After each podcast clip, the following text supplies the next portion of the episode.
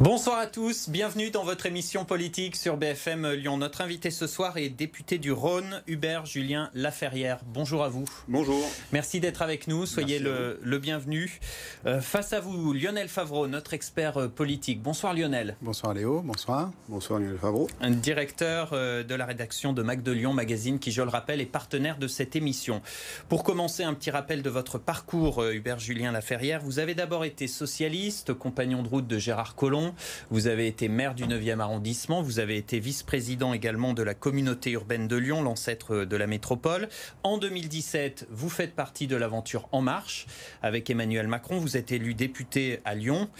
Vous êtes désormais en rupture avec Emmanuel Macron. D'abord frondeur, vous avez décidé de quitter la République en marche pour euh, créer un nouveau groupe à l'Assemblée, écologie, démocratie et solidarité. Et dernièrement, vous avez rejoint euh, Delphine Bateau, l'ancienne ministre, et son mouvement Génération Écologie. On va avoir euh, l'occasion de reparler de votre parcours. Et puis au niveau professionnel, on peut rappeler que vous avez été professeur d'économie en lycée et à Sciences Po Lyon.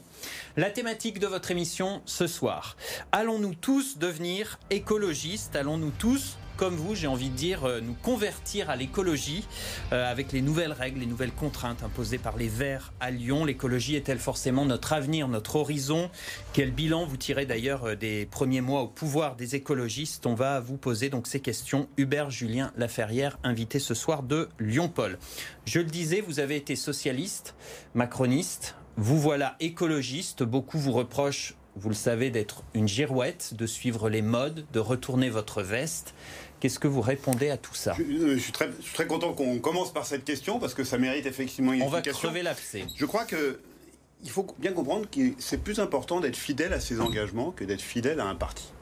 Moi, j'ai cru, comme beaucoup en 2017, à la promesse d'Emmanuel Macron. Une promesse de renouvellement démocratique, une promesse écologique, une promesse de rupture avec les, de, lutte contre les inégalités. J'y ai cru avec Nicolas Hulot, avec beaucoup, avec beaucoup d'ex-socialistes. Nous y avons cru. Et nous avons déchanté. Et euh, vous savez, c'est Churchill hein, qui le disait, on a eu l'habitude de citer Churchill ces derniers temps. Et Churchill disait, il vaut mieux euh, rester fidèle à ses convictions quand, et quitter son parti que rester dans le parti en, reniant ses convictions. Mais c'est pas par opportunisme, parce que là, vous avez la fibre écolo, alors que les Verts, on le vend en poupe aux élections. C'est pas ça je, connais pas Vous trahissez pas vos électeurs? Non, alors ça, vraiment, je ne trahis pas mes électeurs parce que je suis fidèle à mes engagements de 2017 lorsque je me suis présenté devant eux. Après, s'ils ne sont pas d'accord, qu'ils ne votent pas pour moi la prochaine fois si je suis un nouveau candidat. Mais je le dis franchement, euh, j'estime que la majorité, euh, l'AREM et le gouvernement se sont éloignés de cette promesse-là. On a d'abord voulu, avec certains collègues, euh, lutter de l'intérieur, comme on dit, et on est quitté parce qu'on veut être fidèle à, ce qu'on a, à nos engagements de 2017. Donc je, dis vraiment à mes électeurs, il vaut mieux être fidèle à ses engagements qu'à son parti. On, va regarder une citation, elle est de vous. Regardez, il y a urgence à proposer une nouvelle offre politique contre le réchauffement climatique, renouveler la démocratie, réduire les inégalités. La transformation écologique doit guider l'ensemble de nos politiques. C'est ce que vous dites. C'est ce que disait Emmanuel Macron aussi en 2017. Mais c'est aussi le discours des Verts qui ont été élus euh, grâce à ça. Vous ne prenez pas le train en marche, c'est là où, je, parle d'opportunisme. Non, parce que d'abord, euh, d'abord c'était effectivement euh, ce, que, ce qui a convaincu beaucoup d'entre nous de rejoindre le mouvement de, 2017. C'est effectivement ce que disent les écologistes depuis longtemps. Ensuite, euh, il faut reconnaître aussi, et, je crois que c'est plutôt bien, il ne s'agit pas de changer d'avis, mais on peut mûrir, on peut, il peut y avoir des convictions qui se forgent en nous, de, par à la fois le travail parlementaire, le contact. Donc vous reconnaissez que votre ligne a un peu, un peu bougé bien, Non, mais bien sûr qu'il que y a des convictions écologiques qui se sont affermies chez moi. Mais vous savez, moi j'ai été élu avec Gérard Collomb en 2001. On a travaillé avec les écologistes pendant 15 ans. Et moi j'étais très proche des adjoints écologistes de, Gérard Collomb. Et aujourd'hui, vous êtes même devenu le porte-parole national de Génération écologique, donc le mouvement de Delphine Bateau. Qu'est-ce qui différencie ce mouvement des Verts? Est-ce que vous êtes moins radical qu'Europe Écologie des Verts? Je crois, crois qu'il ne faut pas le dire comme ça. Moi, moi je voulais, j'ai rejoint Génération Écologie c'est la continuation d'un travail qu'on a fait avec, avec euh, effectivement Delphine Bateau euh, depuis le mois de mai dernier. On avait fondé un groupe parlementaire, j'ai eu l'habitude de travailler avec elle. On travaille en confiance. Mais est-ce que rejoindre les Verts, c'est l'étape suivante de votre parcours Ou il y a une frontière que vous ne voulez pas franchir Mais ça ça m'empêche pas du tout de bien travailler euh, avec Bruno Bernard, avec Grégory Doucet, qui sont chez ELV. on s'entend très bien. je crois qu'ils font, ils font une Mais votre choix j'imagine. Qu'est-ce qui vous arrête chez les Verts? C'est essentiellement. Non, il n'y a rien qui m'arrête chez les Verts. Mon adhésion à la génération écologie, c'est l'adhésion à un parti, effectivement, qui dit que l'écologie doit être le primat de nos politiques publiques, euh, parce que l'humanité est menacée par la destruction euh, à la fois de nos écosystèmes, du vivant et, et par le réchauffement climatique. Et c'est d'abord, et c'est ensuite, effectivement, pourquoi Génération Écologie? Parce que j'ai travaillé avec Delphine Bateau Donc c'est aussi depuis une des mois à l'Assemblée nationale. Donc c'est aussi des histoires humaines, tout ça. Alors pour les régionales, vous avez fait votre choix. Fabienne Grébert, la tête du pôle écologiste. Qu'est-ce que vous lui trouvez comme qualité? Mais elle a une vraie qualité, c'est que c'est une femme de terrain, euh, qui a sa vraie expérience euh, de, chef d'entreprise euh, chez elle, qui est à la fois aussi une élue locale depuis longtemps et qui représente, je crois, la conviction, la nouveauté. Et c'est effectivement une belle alternative à, Laurent Wauquiez. Et si le PS choisit Najat Vallaud-Belkacem, avec qui vous avez travaillé comme adjoint de Gérard Collomb, donc vous la connaissez bien, vous changez de candidate? Non, non, non. Moi, je, je, pense que c'est à, si, Najat effectivement et Najat Vallaud-Belkacem est candidate, ça sera à elle deux de décider si effectivement il y, a, il y a une alliance ou pas avant le premier tour. En tout cas, je souhaite qu'au second tour il y aura. De Mais est-ce que vous avez un choix pour le premier tour? Est-ce qu'il faut que le PS et ce pôle écologiste comptent les points et ensuite c'est les électeurs qui décident qui prend la tête de liste au second tour? Ou est-ce qu'il faut pour peser davantage, éviter une dispersion des voix, une liste d'union gauche écolo dès le premier tour? Moi, je dirais qu'il faut d'abord créer une dynamique.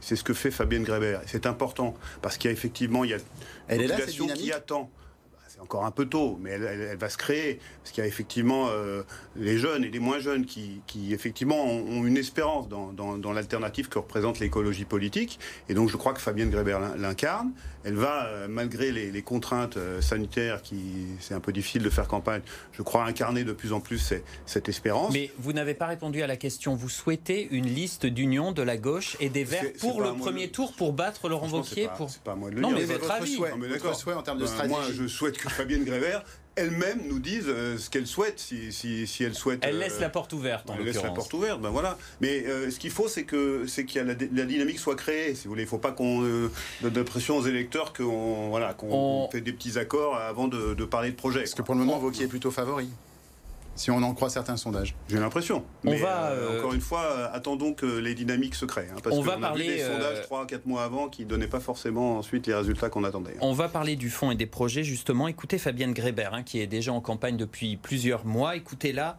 elle veut recentrer l'économie sur le local. L'écologie est en train de prendre sa place euh, dans le paysage politique, c'est fondamental. Je crois que nos concitoyens le comprennent, comprennent qu'on peut euh, travailler sur leurs besoins essentiels, sur euh, leur intérêt de proximité, plutôt que sur des logiques de compétitivité internationale qui n'aboutissent qu'à augmenter la rémunération des actionnaires arrêter euh, la compétition internationale, arrêter la course folle à la croissance. C'est ça le discours de, Fabienne Grébert. Vous vous y retrouvez Vous êtes d'accord avec ça? Moi, je crois, enfin, je, suis pour, euh, si vous voulez, euh, l'alliance de la sobriété et, de l'innovation. C'est-à-dire, je crois qu'effectivement, on peut plus continuer avec un modèle qui épuise nos ressources naturelles au-delà des limites planétaires je veux dire, tous les scientifiques le disent. Il n'y a pas que Génération écologique qui le dit. Génération écologique il le dit très fortement, mais euh, on s'appuie quand même euh, beaucoup sur la science. Hein. donc on change de système, on fait du protectionnisme, on ferme les frontières? Ça ne veut pas dire qu'on ferme les frontières. Mais ça veut dire qu'on fait, effectivement, et c'est des, on parle aujourd'hui de nouvelle souveraineté alimentaire, donc ça veut dire qu'on développe effectivement les circuits courts, des nouvelles souverainetés, euh, euh, on, redéveloppe des productions euh, qu'on avait oubliées, mais ça ne veut pas dire qu'on ferme les frontières. mais est-ce que, votre divergence avec les Verts, au fond, c'est pas ce qu'on appelle la décroissance, puisque certains écologistes l'affichent, d'autres un peu moins est-ce que c'est pas le, point de divergence? non, Alors là, pour être tout à fait honnête, je pense que dans tous les mouvements écologistes, il y a des décroissants et des gens qui ne sont pas des décroissants. Et vous, vous êtes côté croissance verte Moi, je suis, comme je le disais, je suis pour euh, effectivement une croissance, euh, pas celle qu'on a connue euh, depuis avec les 30 Glorieuses, mais celle qui allie effectivement la sobriété, je crois que c'est important, et l'innovation. Donc on peut appeler ça la croissance verte, c'est-à-dire une croissance qui euh, euh, ne continue pas à augmenter les émissions de, gaz à effet de serre qui menacent euh, tout simplement l'humanité. Les écologistes au, pouvoir, on a déjà un premier retour d'expérience, on peut dire, à Lyon. quel premier bilan vous tirez des actions de Grégory Doucet, de Bruno Bernard, que vous aviez soutenu dans l'entre-deux-tours hein, lors des élections? D'abord, je voudrais dire que c'est pas exactement ce que la catastrophe qu'on avait pu, euh, l'amateurisme qu'on nous avait annoncé, euh, euh, l'irresponsabilité. On leur avait fait des procès en irresponsabilité, en amateurisme. Qu'est-ce qui allait se passer quand les, Verts allaient arriver au pouvoir? D'abord, je vais rappeler qu'on a gouverné avec eux pendant, pendant c'est ce que je vous disais en, début d'émission. Donc, ce qu'on a fait avant, pourquoi on ne pourrait pas continuer à le faire? Cette fois avec eux d'abord en responsabilité, mais une alliance avec la gauche. C'est ce que c'est ce qu'avait fait Colomb il, y a, il, y a, 15 ans maintenant. Et d'abord. Voilà, donc il n'y a pas. On sur le fond, sur les, sur les actions. Et sur les actions. Alors d'abord, moi je dis, il faut toujours quand même un peu de recul hein, pour juger. Euh, mais ce qu'on voit aujourd'hui, euh, euh, les investissements dans les modes doux et plus largement dans, le transport public, avec le doublement du budget du Citral, la régie publique de l'eau, c'est un acte courageux, on dit responsable, mais vous savez, Paris l'a fait, Nice l'a fait, c'est quand même pas des toutes petites villes. Donc il y a quand même des actes forts, la volonté de développer davantage la mixité dans, le logement, Donc vous donnez plutôt des la solidarité mais aussi euh, la responsabilité en matière de sécurité. C'est quand même Grégory Doucet. J'étais dans, avec lui d'ailleurs au rendez-vous avec Darmanin, avec le, ministre Darmanin, quand il a obtenu plus de policiers, parce qu'il est conscient aussi qu'il y a des 300 policiers en plus. 300 policiers en plus, qu'il est conscient qu'il y a des, questions de, sécurité. Mais ils ont pris le pouvoir au moment euh, de la crise sanitaire. Donc évidemment, on les juge aussi, euh, surtout sur la crise sanitaire en elle-même. Et là, je trouve qu'il y a des mesures importantes qui ont été prises de solidarité en direction des, commerçants, notamment. Euh, Vous avez entendu les critiques de la droite et de Gérard Collomb. La droite et Gérard Collomb les accusent d'être otages de l'extrême gauche, de la France insoumise, notamment, Nathalie, notamment Nathalie Perrin-Gilbert. Vous avez battu Nathalie Perrin-Gilbert aux dernières législatives. Ça pourrait être aujourd'hui votre allié finalement? Je ne vois pas comme ça. D'abord, euh, avec Nathalie Perrin-Gilbert, on se connaît depuis, depuis 1995. Ça nous rajeunit pas. Moi, j'ai toujours eu du, respect pour elle. Il se trouve qu'on s'est trouvé effectivement en opposition dans une campagne. Ça n'empêche pas de se, respecter. Aujourd'hui, je trouve qu'elle est plutôt une bonne adjointe à, la culture. encore une fois, je le dis, euh, je dis ce que je vois, hein, tout simplement. Et, je trouve qu'effectivement, euh, avant de faire le procès en amateurisme, regardons ce qui est fait. Et ça va plutôt euh, dans le bon sens. Je pense qu'il faut plus de temps parce qu'avec une crise sanitaire, c'est compliqué de, juger un bilan à six mois. Rapidement, par exemple, sur la politique, sur les transports, qui est assez clivante Hein, puisqu'on on veut ah, nous faire changer nos habitudes par la contrainte, avec des restrictions pour les voitures, plus de place pour les vélos, pour les piétons. Ça, vous validez, vous approuvez oui, j'approuve parce que je pense qu'on ne peut pas continuer effectivement. Puis on voit bien les, villes, qui, notamment les villes du nord de l'Europe, qui sont en avance, euh, qui, ont fait cette transition-là, et, tout le monde s'y retrouve à la fin. Moi, moi j'ai souvenir d'ailleurs, vous savez, quand euh, avec Gérard Collomb, quand on avait fait euh, les, les vélos les gens disent, oh, vélo en ville, vous allez nous faire enlever notre voiture, etc. Et puis aujourd'hui, les gens euh, ressortent leur vélo. Euh, donc c'est un pli à prendre et vous savez, c'est, de toute façon, ces politiques-là, c'est toujours un mélange de, contraintes et d'incitation. Hein. Euh, les craintes que peut avoir l'opposition sur le ralentissement de l'économie, euh, une perte d'attractivité de la métropole lyonnaise avec les Verts au, pouvoir, quand euh, votre ami David Kimmelfeld, ancien président de la métropole, dit attention, les écolos, ils veulent moins d'entreprises, moins de touristes, on va avoir des soucis économiques, financiers. vous avez ces craintes-là aussi? Non, mais c'est là où je dis on, leur a fait un, procès en irresponsabilité. Mais Bruno Bernard comme Grégory Doucet, ce sont des, garçons intelligents. Hein. Donc ils savent bien que pour mener des politiques publiques sociale, environnementale, il faut qu'il y ait de la création de richesse, parce que c'est avec la création de richesse qu'on prélève euh, des impôts et qu'on peut mener ces politiques. Mais là, c'est des critiques actuelles. Ils, en sont bien intention. C'est bien conscients. C'est de le jeu de l'opposition et de la majorité. Par exemple, sur ce plateau, plusieurs euh, euh, personnalités de l'opposition, y compris Gérard Collomb, se sont prononcées contre l'encadrement des loyers. Pour vous, c'est une bonne mesure alors ça, c'est un, vrai sujet, parce qu'il faut trouver le, bon équilibre.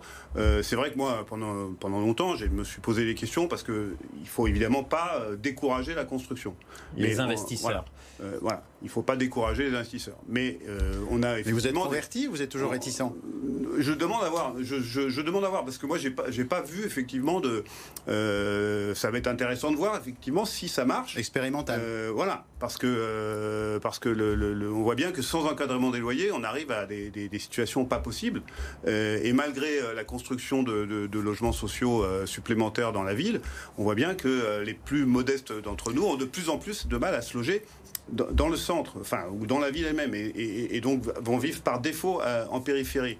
Et donc il faut trouver, pourquoi pas, l'encadrement des loyers. Voyons ce que ça donne. Mais donc sur l'économie, vous n'êtes pas inquiet, les Verts ne vont pas couler les entreprises lyonnaises et ne sont pas les ennemis des entrepreneurs Non plus. Non plus. D'ailleurs, Bruno Bernard est un chef d'entreprise, donc je ne pense pas qu'il ait envie d'être l'ennemi des entrepreneurs. Vous avez euh, quitté La République en marche, euh, je le disais, vous avez tourné le dos à Emmanuel Macron. Dites-nous ce que vous lui reprochez finalement. Qu'est-ce qui vous a fait euh, partir? Sur quel dossier il ah, vous a déçu? Vous avez commencé à l'évoquer tout à l'heure. Oui, mais je crois qu'il y, a... Pour moi, il y avait une triple promesse, et moi, c'est ce qui fonde aussi mon engagement politique. Il y a d'abord peut-être, euh, ça paraît pas le plus important comme ça, mais il y avait une promesse très forte de renouvellement de la démocratie. Il faut d'avoir un, fonctionnement politique euh, j'aime pas les anglicismes, mais je vais en utiliser un ce soir, euh, très bottom-up, comme on dit. C'est-à-dire, de, on part des initiatives des territoires, etc. Et c'était ça qu'on disait dans la campagne. On part des initiatives dans les territoires. Et c'est comme ça qu'on va faire des politiques publiques. Finalement, on a un fonctionnement très pyramidal, assumé d'ailleurs, un jupitérien. Euh, très vertical. Euh, très vertical. centralisé. centralisé, avec un Parlement qui est quand même pas. à qui on donne pas beaucoup la parole. Et donc, finalement, l'impression qu'on refait de la vieille politique, alors qu'on avait promis de renouveler le, fonctionnement euh, démocratique. Donc ça, c'est déjà une chose, à mon avis, qui, euh, qui, pour laquelle on est vraiment loin de la promesse initiale. À vous écouter, on a l'impression que le grand rendez-vous manqué, ce serait l'écologie avec la démission de Nicolas Hulot. C'est là-dessus que vous avez attaqué donc tout à l'heure. Donc j'y viens, effectivement, il y a les renoncements en matière d'écologie. C'est clair. Et concrètement, c'est la convention sur le climat qui n'est pas respectée. Il y a euh, le retour des néonicotinoïdes qui sont une menace terrible pour, pour nos sols et donc, c'est un insecticide tueur d'abeilles pour euh, résumer. Euh, oui, pardon. oui, oui, tout à fait. Les néonicotinoïdes qui sont un insecticide tueur, d'abeilles qui avait été interdit en 2016 et qui sont réautorisés dans la betterave. Dans la betterave. et puis il y a effectivement le, projet de loi climat issu de la convention citoyenne. Pour vous, il en reste quelque chose ou pas? Ce projet de loi climat? Hmm un petit peu, mais franchement, euh, ce qu'il faut bien comprendre, hein, c'est que cette convention citoyenne, c'est pas des militants écologistes, hein. ce sont des citoyens français qui ont tiré, au sort et donc qui n'avaient pas forcément la fibre écolo et qui ont travaillé, qui ont travaillé pendant des mois, pendant des mois, qui ont fait des propositions et on ne reprend qu'un tout petit peu. c'est quoi C'est les lobbies de euh, l'industrie qui ont gagné? dans le ferroviaire, euh, peut-être. C'est le MEDEF qui a gagné, c'est les lobbies qui ont gagné? J'ai écouté Geoffroy Roux Bézieux ce matin. Euh, le patron du MEDEF. je crois que c'était ce matin. Euh, il, était, il était comme moi, il était pour la croissance, euh, croissance verte, je ne sais pas s'il y avait croissance verte, mais il a dit l'innovation et la sobriété. mais il y a des députés qui ont été élus en même temps que vous, députés La République En Marche, macronistes, comme Jean-Luc Fugit, qui au contraire restent enthousiasme sur la politique écolo d'Emmanuel Macron. Oui, je sais, ouais. ouais. Bah, il faudra qu'on en débatte tous les deux. Mais euh, non, il y a trop de renoncements. Il y a trop de renoncements. Euh, enfin, je, l'ai cité, je pourrais en citer d'autres. Et en même temps, sur cette loi climat. Le moratoire sur les, les entreprises. est-ce que ça veut dire, est-ce que ça veut dire que c'est les lobbies, comme le disait Léo Chapuis, ou est-ce que c'est une hypocrisie, c'était du marketing pour Emmanuel Macron, ou il y avait de la sincérité dans sa proposition? Je pense que. Je pense qu'il y avait de la sincérité mais que le président de la République, bon, encore une fois, je ne connais pas très bien, hein, mais je pense qu'il a effectivement, alors, euh, pour le coup, euh, beaucoup évolué au cours de son mandat. Parce que quand elle était hein. ministre, Delphine Bateau aussi s'était élevée contre les lobbies. Oui, d'ailleurs, elle avait assez vite démissionné. Un mot. Euh, elle est très courageuse.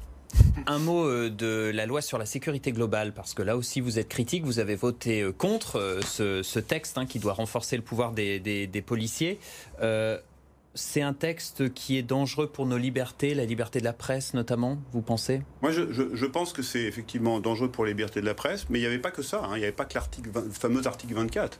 Hein, il y a notamment euh, la généralisation des drones euh, qui, permettent de surveiller et on ne sait pas demain ce que ces drones euh, pourront faire de plus. Hein.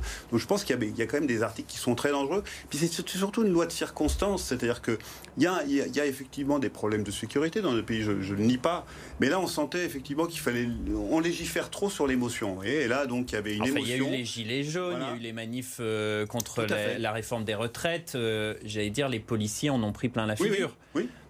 Mais euh, ça ne veut pas dire qu'il faut légiférer euh, sur l'émotion. Bien sûr, les policiers en ont pris plein la figure, et aussi les manifestants. Et donc, euh, qu'est-ce qu'on regarde? Eh ben, On voit qu'en France, par exemple, la formation des policiers, c'est quatre fois moins longtemps qu'en Allemagne ou qu'en pas mal de pays du Nord. Donc, le vrai sujet, c'est comment on reconstruit la confiance entre euh, la police et la population française. C'est pas avec cette loi donc. Et pas avec cette loi. On parle de la République en marche, votre ancien parti. Donc avec d'abord, on va écouter Bruno Bonnel, votre collègue député de, Villeurbanne, qui a été choisi pour être la tête de liste de l'AREM pour les élections régionales en Auvergne-Rhône-Alpes. Écoutez-le, extrait d'une interview sur BFM Lyon. Si gérer une région, comme d'ailleurs objectivement, il faut reconnaître que c'est bien fait aujourd'hui et, et, absolument nécessaire en tant qu'ancien chef d'entreprise. Je sais que la gestion, c'est important. Il faut un supplément d'âme il faut relancer la machine, il faut rallumer les étoiles. Et donc cette candidature, c'est l'objectif qu'elle a, de, rassembler des femmes et des hommes qui veulent que cette région montre son potentiel. Voilà ce que dit Bruno Bonnel. Euh, Laurent Vauquier a un bon bilan, dit-il, et il faut réenchanter la région. Je suis d'accord. Hein. Je pense que Fabienne Gravert, d'ailleurs, euh, c'est la bonne personne pour réenchanter la région. Mais Bruno est par ailleurs euh, un ami, une personne que j'estime beaucoup, et heureusement qu'on peut euh, faire la, différence entre euh, ce qui nous sépare politiquement et, l'amitié qu'on peut avoir. Euh, Alors il a souligné autre chose dans ce qui vous séparerait politiquement. Il a lancé un appel aux progressistes, sous-entendu que les Verts, les, les écologistes ne seraient pas progressistes. Est-ce que c'est votre avis? Oui, alors non, évidemment non. je, vois bien, les progressistes, ce serait... il essaye de créer une ligne de rupture entre les pro et anti-progrès. Il, lance un appel aux progressistes parce que la, la REM a tellement glissé à droite qu'on essaye euh, de récupérer à la REM euh, le centre-gauche qui a voté pour, euh, pour la REM en 2017 et qui a été perdu. Je pense que ça va être compliqué euh, compte tenu effectivement des orientations de la majorité parlementaire et du gouvernement euh, depuis, euh, depuis des mois? Pour revenir à la candidature de Bruno Bonnel, on a l'impression que pour l'instant, il n'a pas grand-chose comme projet à opposer à, Laurent Vauquier, qui n'a pas de cap idéologique, voilà, réenchanter la région.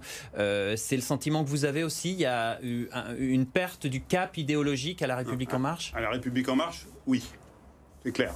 C'est-à-dire que je pense que beaucoup de collègues, enfin, ou d'adhérents de la République en marche, il y en a de moins en moins, ne savent plus trop où ils habitent. Ça, c'est sûr.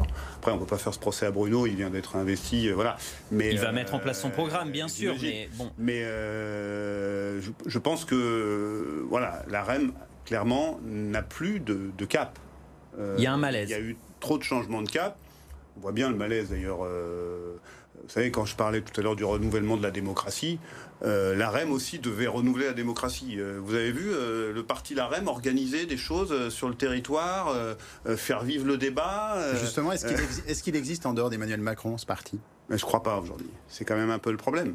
c'est quand même un peu le problème. Je vous dis, je n'ai pas vu la REM organiser quoi que ce soit des grands sujets de société pendant les, débats parlementaires. Enfin, je veux dire, sur les retraites, est-ce qu'il y a eu des choses organisées euh, Sur la loi agriculture-alimentation, avec les agriculteurs du département Non, on, ne voit rien. Donc évidemment, euh, c'est compliqué aujourd'hui, je pense, d'assumer euh, cette étiquette l'AREM que moi j'ai souhaité quitter, notamment pour ces raisons, pas seulement. Ça veut dire que si on se projette, l'AREM n'a pas d'avenir selon vous, une fois qu'Emmanuel Macron sera plus là Écoutez, je pense de toute façon que, enfin là, bon, moi je ne veux pas faire de la politique fiction, mais je pense que J'imagine que s'il se représente, il construira euh, autre chose. Parce qu'aujourd'hui, la REM. patchwork idéologique est un peu en train d'exploser avec une dérive à droite, c'est ce que vous constatez. mais on voit bien qu'aujourd'hui, euh, il y a des grosses déceptions dans les adhérents de la REM, euh, soit parce qu'il y a eu ce glissement à droite, mais même pour ceux qui l'assument dans le fonctionnement du parti lui-même. On passe, Hubert Julien Laferrière, à la toute dernière partie de cette émission.